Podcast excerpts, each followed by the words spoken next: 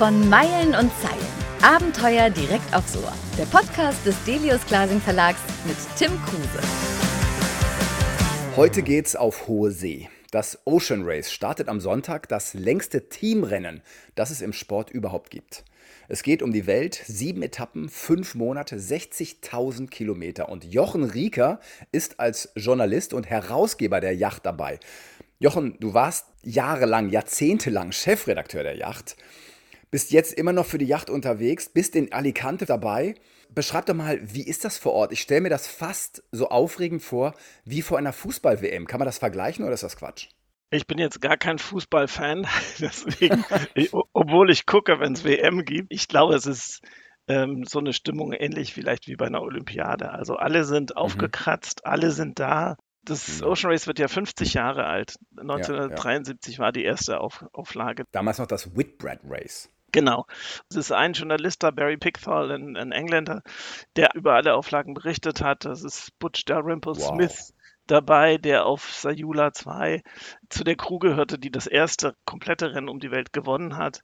Ähm, und mit denen zu, zu sprechen, ähm, so Rückblicke zu machen, das ist wirklich faszinierend. Es sind aber mhm. eben auch alle Top-Profisegler äh, der heutigen Zeit dabei. Mhm. Da sind wir eigentlich schon gleich beim Thema. Es ist ja zum ersten Mal, gibt es die Möglichkeit, dass ein deutscher Skipper gewinnen würde. Also Boris Herrmann ist dabei, hat jetzt auch so ein, nennen wir es mal, Inner, Innerhafenrennen gewonnen. Mhm. Äh, so als Vorbereitungsrennen, was aber später auch zählen könnte bei Punktgleichheit. Und ähm, was traust du ihm denn zu? Kann er das Ding nach Hause segeln? Also ich glaube, nach Hause segeln klingt wie so, ein, wie so eine Spazierfahrt, das ganz bestimmt nicht. Ich traue eigentlich tendenziell allen, die am Start sind, zu, dass sie äh, das Podium erreichen. Ähm, Boris hat jetzt im Import Race bewiesen, dass er eine sehr fähige Crew hat und auch, wenn er nicht als Erster über die Linie geht, Boden gut machen kann.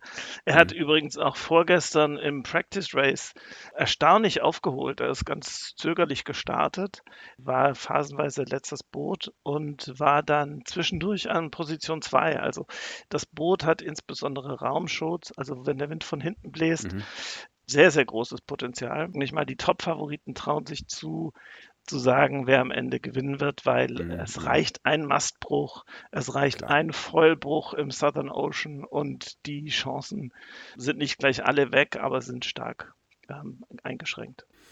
Warst du mal auf so einem Boot? Beschreib uns das doch mal. Ja, ich habe dieses Import Race mit Boris und seiner Crew mitgesegelt. Ach, du warst mit auf der Malizia? Ja, ja. Ach, verrückt. ja, das war ein besonderes Privileg, insbesondere, mhm. weil wir dann auch gewonnen haben, aber das spielt eigentlich keine Rolle. Das hatte nichts mit dir zu tun, der Sieg. Absolut nichts. Wir waren angehalten, uns, uns nur irgendwo zu verkrümeln und mhm. keine Schot äh, anzufassen. Und das ist auch besser so, weil ja. da liegen ja auf der Genua-Schot liegen drei Tonnen Last, ja. auf den Fallen liegen bis zu acht Tonnen. Also da sind Kräfte am Werk. Da willst du nicht im Weg stehen. Also ich bin schon mit Boris auf seinem alten Boot mhm. Ähm, einen Langschlag gesegelt, so 400 Meilen von äh, Lorient nach, nach Le Havre zum Start vom Transat Jacques Vabre vor vier Jahren. Aber mhm. das ist tatsächlich nochmal eine andere Liga, diese neuen Boote. Ja. Und faszinierend daran war insbesondere zu erleben. Und es war nur ein ganz kurzer Moment, weil es bei dem Import Race relativ wenig Wind gab. Es gab nur eine Phase am Anfang, wo die Boote tatsächlich voll ins Vollen kamen und diesen Sprung, und es ist wirklich fast wie ein Satz, den die Boote mhm. da machen, mhm. von der normalen Gleitfahrt, und Gleitfahrt können schon gar nicht alle Boote, zum Vollen, der ist faszinierend. Du fährst 12, 13 Knoten. Mhm und plötzlich sind es 20. Und das geht innerhalb Was? wirklich von eine Sekunde fast. Und dann pantern diese Boote los. Das sind ja 20 äh, Meter lange, äh, über 5 Meter breite Geschosse. Also mhm. sind, das ist wirklich beeindruckend viel mhm. Boot um dich herum. Und du fährst da so schnell wie ein Motorboot übers flache Wasser. Das ist faszinierend.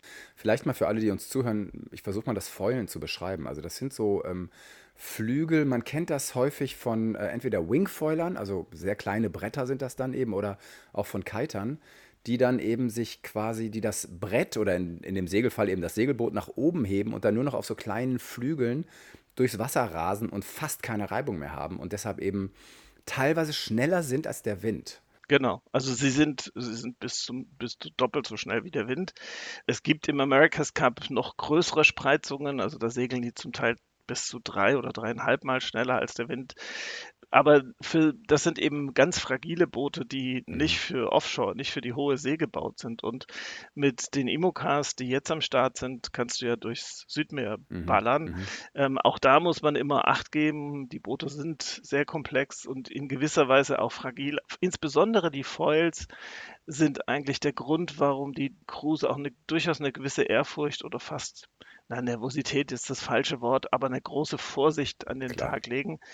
Denn wenn du dermaßen das Beschleunigungspotenzial mhm. hast, bei rauer See kannst du dich einfach komplett zerlegen. Auf jeden Fall. Mir hat vorgestern äh, bei diesem, diesem Trainings, bei dieser Trainingsregatta, wo ich bei 11th Hour Racing mit an Bord war, der Skipper gesagt, dass die Grenze zwischen vorsichtig segeln und Vollgas segeln so schmal mhm. ist, dass sie sie eigentlich noch gar nicht kennen und er sagte einen anderen Satz, der mir unauslöschlich in Erinnerung bleiben wird. Er sagte, unser Job ist eigentlich, die Boote auf eine Geschwindigkeit von 20 bis 25 Knoten zu bringen.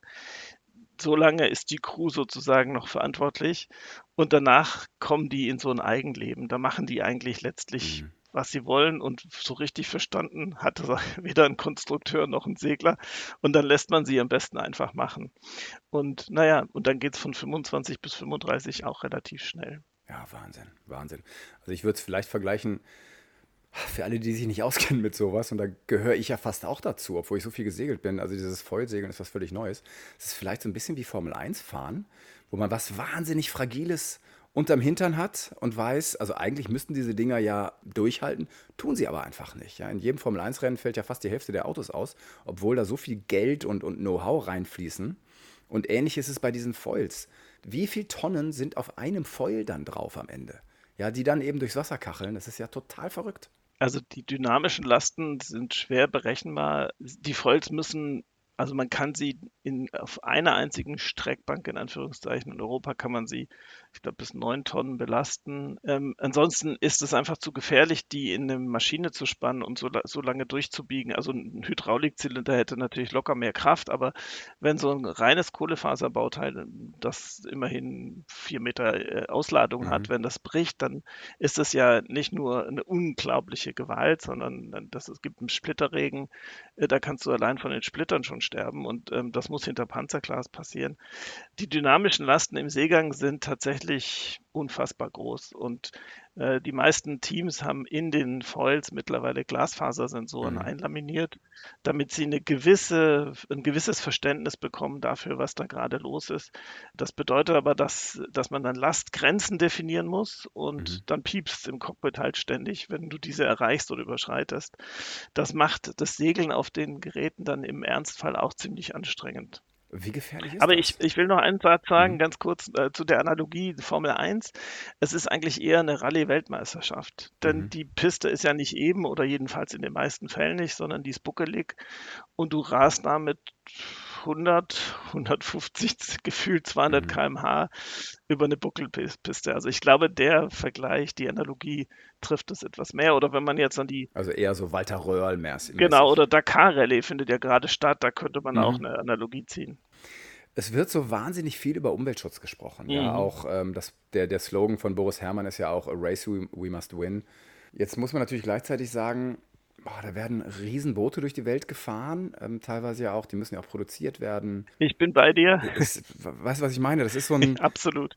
Ist ein Widerspruch. Ne? Absolut. Ne? Also man, natürlich muss ein Rennen, um weiter existieren zu können, immer faszinieren. Es muss äh, letztlich auch gewisse Steigerungen geben in den Geschwindigkeiten. Mhm. Also wenn wir quasi jetzt noch mit den Booten von Anno 1973 unterwegs wären, wo die zum Abend dann noch ihr Roastbeef mit Rotwein äh, genossen haben. Das waren noch Zeiten, ne, Mann. Äh, genau, also heute wäre so ein Rennen fast schon wieder kurios und skurril. Man würde wahrscheinlich gerne Richtig hingucken, kult. aber die Zeiten sportlich sind vorbei. Und ähm, wenn du was ja die Natur des Menschen offenbar ist, nach Steigerungen suchst, dann landest du irgendwann bei immer extremeren Konstruktionen, bei immer aufwendigeren Materialien und ähm, Kohlefaser ist nun mal einfach mit, nur mit sehr, sehr hohem Energieaufwand zu gewinnen. Mhm. Es gibt, also ich, ich will nicht generell diese, die Umweltschutzbemühungen und Appelle des Rennens diskreditieren. Das ist ja auch ein Stück weit Bewusstseinsarbeit. Und ähm, ja, mhm. die haben Messlabore an Bord und die werfen Messbojen über Bord ähm, im Südmeer, um die Salinität, ähm, um, um den, den CO2-Gehalt ähm, im Meer zu messen, um die Temperaturveränderungen zu messen. Also es wird schon was getan und man darf das auch nicht weglächeln. Ähm, da unten im Südmeer, wo die lang ballern, da kommen Forschungsschiffe nicht mhm. regelmäßig hin. Ähm, und deswegen mhm. ist, sind die mhm. Datensätze, die da produziert werden, durchaus wertvoll für die Forschung. Gleichwohl mhm. ähm, ist der, der Aufwand, so ein Rennen in Etappen um die Welt zu begleiten, immens. Also jedes Team, das von den fünf, die dort am Start sind, hat im Prinzip alles doppelt vorhanden. Also die Teambasis, die mhm. Malizia jetzt hier in Alicante hat oder Biotherm oder 11th Hour, die meistens aus vier Containern besteht und noch, also vier vollen Containern und etlichem an Material. Mhm die gibt es so nochmal und äh, das zweite Set ist gerade unterwegs nach Kapstadt, weil die Boote ja ziemlich flux äh, unterwegs sind und ähm, die Landmannschaft, also die Shore Crew, die Techniker, die reist vorab dorthin, um alles aufzubauen und äh, die Mannschaft dann zu empfangen, das Boot auch in Empfang zu nehmen und wieder in, in den bestmöglichen Zustand versetzen für die nächsten Etappen. Mhm. Und mhm. das ganze Equipment, was jetzt hier ist, ähm, ich würde mal sagen, locker 300 Quadratmeter über, übermessend in, in der Ausdehnung. Das wird abgebaut am Montag und geht dann nach Itacha in Brasilien. Und dann wird das, was in Kapstadt ähm, aufgebaut wird und dann wieder abgebaut wird, wird nach Newport in, in, in Amerika ähm, gekarrt. Mhm. Alles ähm, per Schiffsfracht. Das ist natürlich ein wahnsinniger Aufwand. Es wird unheimlich viel geflogen. Die Teams sind mittlerweile auf 40 Mann angewachsen, Mann und Männer und Frauen. Wahnsinn. Und ähm, das ist ein Zirkus, der einfach wahnsinnig viel CO2-Ausstoß bedeutet. Mhm. Anders kann man das, das Rennen eigentlich nicht, nicht äh, seriös machen. Das heißt, der Aufwand ist notwendig. Ja, ähm, und soweit ich weiß, ist 11th Hour Racing das einzige Team, was diesen gesamten Aufwand tatsächlich auch kompensiert. Bei Team Malizia habe ich gehört, dass es die Absicht ist, der Plan, die pflanzen Mangroven ähm, in Südostasien. Mhm. Aber es ist nur, es gibt nur ein Team, was wirklich original seine gesamte CO2-Bilanz veröffentlicht hat. Das ist auch Eleven Hour. Hast du darüber mal mit den Veranstaltern geredet oder mit, mit irgendwelchen Skippern vielleicht, die eben nicht ausgleichen und behaupten, Segelsport sei ein ökologischer Sport? Nee, das ist, wir, also ich konzentriere tatsächlich meine ähm, Aufmerksamkeit, meine Tätigkeit auf den seglerischen Teil. Ähm, mhm ich beobachte das sozusagen am Rande mit und stelle fest, dass der Anspruch, den die Veranstalter und auch die Teams ähm, an sich haben, etwas höher ist oder sagen wir mal zum Teil sogar deutlich höher ist als das, was ich an, an Aktionen sehe. Aber wie gesagt, nochmal, ich will es nicht komplett diskreditieren. Der Ansatz ist gut. Es, es findet Bewusstseinsarbeit statt. Und es gilt ja wie eigentlich bei allem, was, was wir tun als Menschen, oh, ganz ohne CO2, kriegen wir es leider im Moment noch nicht hin. Nee, klar. Ich ähm, bin auch der Letzte, der die Öko-Fahne hochhalten darf. Während wir dieses Gespräch führen, bin ich in Adelaide, Australien. Und bin natürlich auch hier hingeflogen. Also, ähm, ja. Ist ein schwieriges Thema. Es ist interessant. Also, es gibt innerhalb der, der Profisegelszene in Frankreich, wo die Offshore-Boliden und auch die Imoca-Klasse, die jetzt zum ersten Mal am Start ist bei The Ocean Race, ähm, ihre Heimat hat, eigentlich ihr, ihr, ihr Mekka hat. Ähm, dort gibt es jetzt eine Bewegung, die heißt Lavag ähm, und, die Welle und da haben sich, ich glaube, 400 Aktive im Sport, das sind zum Teil Techniker, Konstrukteure, aber auch ähm, Profisegler, zusammengeschlossen und sagen, sag mal, ist das eigentlich okay, was wir machen? Dieses höher, weiter, schneller und ähm, dieses mhm. immer neue, diese nie enden wollende Innovationswettbewerb für noch schnellere Boote, noch innovativere Boote. Wäre der Sport nicht eigentlich bei einer Vendée Globe zum Beispiel äh, eigentlich mehr oder weniger derselbe, wenn die Boote statt im Durchschnitt 18 Knoten oder jetzt vielleicht dann 20, 21 Knoten, mhm. wenn sie einfach wieder 18 Knoten fahren würden, wie beim letzten Mal. Ja. Was ja. würde das eigentlich an dem, an der menschlichen Herausforderung da unten überhaupt zu bestehen, den Wettbewerb äh, zu Ende zu bringen? Was würde das ändern? Mhm. Würde das qualitativ was ändern? Und diese Frage finde ich sehr berechtigt. Und ähm, es ist jetzt die, die Diskussion von dieser Gruppe ausgehend, beschäftigt sich damit, sollte es nicht ein Bonussystem geben eigentlich für alte Boote? Das ist mhm. wahnsinnig schwierig, weil im Segelsport gibt es mehrere Regularien, nach denen man, nach denen man versucht, die Unterschiedlichkeit der Boote quasi zu nivellieren auf mathematischem Weg und keine funktioniert so ganz toll, ehrlich gesagt. Das ist jetzt ein neuer Versuch, der aber aus einer ganz anderen Richtung kommt. Da geht es jetzt nicht primär um Leistung, sondern eigentlich um Nachhaltigkeit. Also sollte man nicht ältere Designs äh, belohnen, um sie nicht irrelevant zu machen aufgrund ihrer sportlichen ähm, Fähigkeit. Also diese Diskussion, die geht schon deutlich weiter ähm, als jetzt hier. Nur das Ocean Race hat sich natürlich als Leuchtfeuer des Hochsee-Rennsports entschieden, jetzt der Innovation ähm, Vorschub zu leisten und auf die schnellste Klasse zu setzen. Und da sind eben auch, ja, eigentlich streng genommen vier Neuentwicklungen am Start und nur ein Boot von 2015. Es gibt ja beim Radsport zum Beispiel auch die Diskussion, warum müssen die 42 km/h fahren? Ja, 38 würden ja auch reichen. Also jeder, der Rad fährt, weiß, also aus eigener Kraft jetzt ohne Gegenwind auf gerader Strecke über 40 zu fahren, ist auf Dauer quasi unmöglich, es sei denn, du bist halt Profi. Mhm. Warum ist das nötig? Ja, warum müssen wir überall immer noch mehr Gas geben? Aber das ist eben Teil unseres Systems und das wird sich so schnell vermutlich nicht ändern. Es, aber immerhin gibt es das Bewusstsein. Ja, ich hätte diese Frage vor fünf Jahren vermutlich noch gar nicht gestellt, weil ja. ich gedacht hätte, geil, es geht weiter, noch besser und Foils sind super und also es tut sich was. Immerhin. Das kann man mit Sicherheit sagen. Ich glaube auch, dass wir in fünf Jahren ähm, eine andere Denke, also nochmal weiter äh, ver veränderte äh, Denke haben im Sport auch, so wie wir jetzt ja auch den Kapitalismus, jetzt wird es ganz weit, ich will mhm. aber auch sofort. Gerne, gerne, gerne.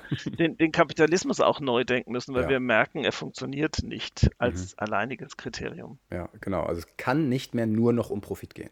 Fertig. Das müssen wir ja. alle verstehen. Ja. Oder um dieses, das ist ja letztlich das Gleiche, um dieses noch immer schneller. Also mhm. die Boote, um jetzt wieder zum Segelsport zurückzukommen, die Boote sind so dermaßen leistungsfähig, dass, dass die Crews sich wirklich immens schützen müssen. Also ja. hinter vorgehaltener Hand sagen alle, dass die größte Sorge ist, dass wir, dass sich einer von, es sind ja nur vier Segler erlaubt, davon eine Frau. Und dann gibt es noch einen Onboard Media Reporter, der das Ganze transportieren soll, darf und mhm. muss. Mhm. Ähm, und von den vier Aktiven, die wirklich das Boot fahren, wenn sich da einer verletzt, dann bist du dermaßen eingeschränkt in deiner Leistungsfähigkeit, dass du eigentlich also nicht mehr über den Sieg auf der Etappe nachdenken kannst. Ja, ja. Und ähm, deswegen gibt es auch für jede Position an Bord ein oder zwei ähm, Ersatzspieler in Anführungszeichen. Und die Boote sehen auch verrückt aus. Also auf 11th Hour zum Beispiel sind die Decksspanten im Cockpit, also letztlich die, das, das tragende Gerüst äh, der Kanzel, die über dem mhm. Cockpit sitzt, sitzt ähm, die, die ragen nur ungefähr zwei Zentimeter hervor und sind gar nicht, die sind gar nicht hart, aber die haben alle diese Kanten mit, ähm, mit Schaumstoff mhm. ummantelt, mhm. damit, wenn du nach vorne fliegst, wenn du dir den Kopf anhaust, mhm. dass du nicht sofort eine Platzwunde hast so extrem. Und ich habe noch niemals in einem Imoca ähm, so viele Haltegriffe oder Halteleinen gesehen. Mhm. Also das ist mittlerweile sehr viel besser als bei jedem Fahrtenschiff, das über die Ostsee segelt. Es ist wirklich irre. Also du kannst dich, äh, du, das muss man auch. Man muss sich mit den Beinen nach rechts und links abstützen und mit den Händen rechts und links festhalten, wenn das Ding sozusagen in den ballistischen Modus übergeht, weil das, das, das ist einfach unfassbar. Und die Geräusche an Bord sind, boah, also du hast eigentlich das Gefühl, wenn, wenn du die Großschot fährst um, sagen wir mal, zwei, drei Zentimeter, dann hast du das Gefühl, neben dir ist gerade eine, eine Kanone explodiert. So unfassbar hoch sind die Lasten und auch eben dann der Lärm. Eine erfolgreiche deutsche Seglerin ist Susanne Beuke, die hat Silber gewonnen bei den letzten Olympischen Spielen. Die ist jetzt mit dabei. Hast du mal mit ihr gesprochen, wie es ihr damit geht, auch mit diesen Gefahren an Bord? Ja, ich glaube, so wie allen, ähm, man hat so ein bisschen Bammel. Ähm, gleichzeitig ist es natürlich auch ein unglaublicher Reiz.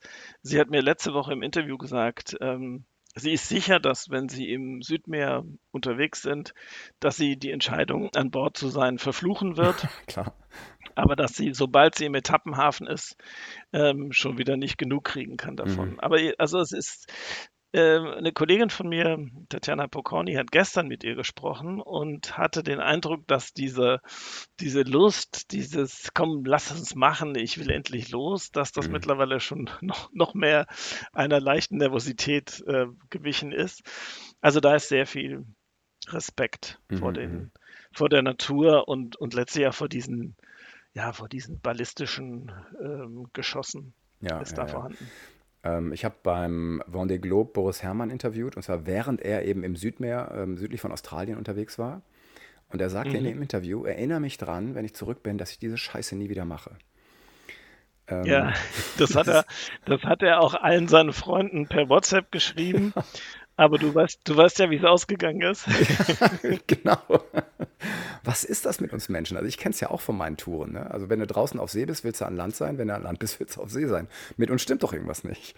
Ja, aber ich, also ich habe das auch, ähm, ich habe das, ich kann das gut nachvollziehen. Es Mhm, ist einfach am. Ende, es ist wirklich dieses, dieses Ausgesetztsein ist ja was, was wir in unserem normalen zivilisierten Leben eigentlich nicht mehr haben. Das Einzige, wo wir ausgesetzt uns fühlen können, ist der Druck in der Mhm. Aber den haben wir in der Regel durch Routinen, durch unsere Ausbildung gelernt, ähm, sozusagen in Pakete zu zerlegen. Da draußen begegnest du wirklich einer sehr, sehr mächtigen Kraft und die kannst du nicht durch Diskussion oder Meditation Nee, wegwünschen. Die ist nee. einfach wirklich brutal da. Ja, kannst du nicht mit diskutieren mit der Natur. Ist gut so. Ja. Ähm, Jochen, du schreibst ein Buch über die ganze Geschichte. Wie wird das aussehen? Wer, wer ist denn dein Protagonist? Das Rennen an sich oder Boris oder wie machst du es? Also wir wollen natürlich schon die deutschen Teilnehmer in den Fokus stellen. Das ist ja nicht nur Boris, insbesondere Boris als Skipper eines deutschen Teams. Dadurch ähm, liegt auf ihm der Fokus. Aber es ist auch Sani Beuke, es ist auch Robert Staniek und Philipp Kassüske vom, vom Team Gouillon. Mhm. Ich kann dir ehrlich gesagt heute noch nicht sagen, wie das Buch werden wird, weil ich gesagt habe, bevor die in Kapstadt sind, traue ich mir selber überhaupt keine Einschätzung zu, ähm, wie eng Mhm. das Rennen ist, äh, wie, wie viele Rekorde gebrochen werden, ähm, wie die, wie die Crews tatsächlich auf diesen Booten zurechtkommen. Also ich glaube, das Rennen wird so ein bisschen seine eigene Geschichte schreiben und es geht darum, ähm, so viel wie möglich aufzusaugen und dann am Ende eigentlich erst, oder sagen wir mal, nach der Mitte erst das, ganze, das genaue Konzept festzulegen. Mhm. Hast du Bammel davor? Also mir geht es von meinen Büchern so, deshalb frage ich dich das. Nee, es ist noch so weit weg, die Abgabe, dass Mhm. ich sie quasi nicht wahrnehme. Ähm, aber ja, also ich habe ähm, einige Jahre Routine im Schreiben. Das wird schon werden. Aber es ist so, ähm, insbesondere diese Ungewissheit, wie, wie legt man das Buch eigentlich an? Welche Geschichten Mhm. werden da geschrieben? Ähm, stell dir vor, Team Malizia fällt tatsächlich aus, weil ihnen Oh, nochmal die Foils brechen, wie ja, jetzt aber dann hast du ein Problem. ja, also früher hätten wir ein echtes Problem gehabt, da hätten wir eigentlich nur eine Geschichte über das Scheitern und das Wiederaufstehen machen können. Aber Mhm. dadurch, dass wir jetzt noch auf zwei anderen Booten ähm, deutsche Crew an, an, an Bord haben, ist das ein bisschen gemildert. Ich wünsche allen Teilnehmern, dass sie da halbwegs durchkommen. Ich drücke ihnen echt die Daumen. Ich glaube, das wird, das wird hart, aber es wird spannend sein zuzugucken, weil insbesondere wir werden es live oder fast live miterleben durch die Onboard Media Reporter. Das Mhm. ist, ähm, das ist spannend. Ja. Wie können wir, auch alle, die uns zuhören, das am besten verfolgen? Habt ihr auf der Yacht zum Beispiel, habt ihr ähm, wahrscheinlich einen extra Reiter, wo das Ocean Race ordentlich gefeatured wird Genau. oder wie macht ihr Ja. Also wir machen, wir machen ein Ocean Race Special und alles, was wir veröffentlichen, ist in Deutsch. Das ist ein großer Vorteil, weil einige der Fachbegriffe sind dann doch nicht jedem geläufig. Manches, was die Crews sozusagen vor sich hinsabbeln, musst du auch erstmal halbwegs zerlegen und erklären. Ähm, es gibt auch eine sehr, sehr gute Seite, oder ich hoffe eine gute Seite, die, die ist noch im Aufbau, bisher ist sie noch nicht so überzeugend. TheOceanRace.com ist auch eine gute Seite. Ähm, da gibt es noch mehr Video. Content Mhm, als bei uns, weil Discovery diese und Warner Brothers einen, einen Vertrag geschlossen haben mit den Veranstaltern.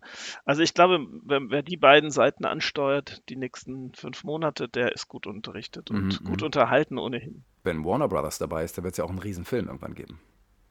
Ja, es wird eine Doku geben ähm, und es gibt auch schon eine Liste von Protagonisten pro Team über alle Teams hinweg, äh, auf die die sich kaprizieren. Ähm, ich glaube, das wird richtig, richtig gut. Ähm, die Hoffnung ist von den Machern, dass es so einen Boost gibt, ähnlich wie bei dieser Formel 1-Serie auf, auf Mhm. Netflix. Mhm. die ja eigentlich auch das Thema Sport-Doku auf ein neues Level gehoben Absolut, hat. Und ich glaube absolut. ehrlich gesagt, dass, äh, dass der Segelsport und die Leute ähm, noch viel interessanter ist, denn wir haben nicht Superhelden mit Und 20 Millionen im Jahr verdienen, sondern stinknormale Genau, Jungs wie du und ich. no genau. Wir haben ganz normale Menschen, die, die auch gerne die Leute mitnehmen auf ihre Reise. Mhm. Unfassbar spannend. Also man kennt das Volvo Ocean Race auch als Nicht-Segler, behaupte ich mal, ähm, aus 2002 noch. Von der Ilbruck, die damals gewonnen hat. Das war ein deutsches Boot, allerdings mit einem amerikanischen Skipper. John Kostecki, genau. Genau, und ähm, jetzt ist eben Boris Herrmann so berühmt geworden durch äh, die Vendée Globe, wo ja plötzlich ein Hype durch Deutschland ging. Der Typ bei einer Tagesschau, ja, mit einem Segelrennen, das muss man sich Mhm. vorstellen, unfassbar. Erwartest du sowas ähnliches jetzt vielleicht zum Ende oder, oder erhoffst du dir das oder wie schätzt du das ein? Wie wird dieses Ocean Race abgehen? Also ich glaube schon, dass äh, Boris an seine Popularität anknüpfen kann. Ähm, das ZDF ist jetzt zum Beispiel auch die zwei Wochen vor dem Start dauerhaft vor Ort. Es gibt einen ehemaligen ZDF-Kameramann und Produktionsleiter, der ähm, sich ein Sabbatical genommen hat und der einen YouTube-Kanal für Team Malizia aufbaut, wo er ebenfalls sozusagen als Embedded Reporter mit Landanbindung Wow. ähm, kleine Videos macht ähm, und, und dieses Abenteuer begleitet. Ich glaube, am Ende wird es natürlich bei dem, beim deutschen Fernsehen immer ein bisschen auch aufs Resultat ankommen. Ja, da hat er der Sieg im, im ersten Import-Race geholfen. Mhm. Aber ich glaube, wenn Boris, und das, also das traut man ihm allemal zu, wenn er, wenn er Podiumskandidat ist oder Mhm. bleibt Mhm. durch das ganze Rennen, dann kann der Segelsport nochmal richtig einen Boost bekommen. Und ich hoffe auch, dass, dass der Fußball dann mal ein ganz kleines bisschen in den Hintergrund rückt. Ja, ja, ja. Also jetzt nach der WM sowieso. ich ich würde mir es sehr, sehr wünschen, dass, ich meine, das Ganze geht über fünf Monate. Ja, das kannst du natürlich nicht hochhalten, aber dass doch immer wieder so kleine Peaks reinkommen, wo wir alle das Ocean Race mitkriegen. Da bin ich sicher. Das wird das Rennen alleine machen. Ja. Jochen, vielen, vielen Dank. Ich beneide dich sehr um deinen Job, wobei ich nicht meckern möchte, aber ähm, ich wünsche dir ganz, ganz, ganz viel Erfolg und Freude und, und Erlebnisse und bin auf dein Buch sehr gespannt und ähm, alles Gute für dieses Rennen und für diese verrückten fünf Monate, die vor dir liegen. Danke. Das war von Meilen und Zeilen. Alle zwei Wochen neu, immer freitags. Wenn es euch gefallen hat, abonniert uns, liked uns, empfehlt uns. Oder schreibt uns an podcast.delius-glasing.de. Nur bei uns gibt's echte Abenteuer direkt ins Ohr.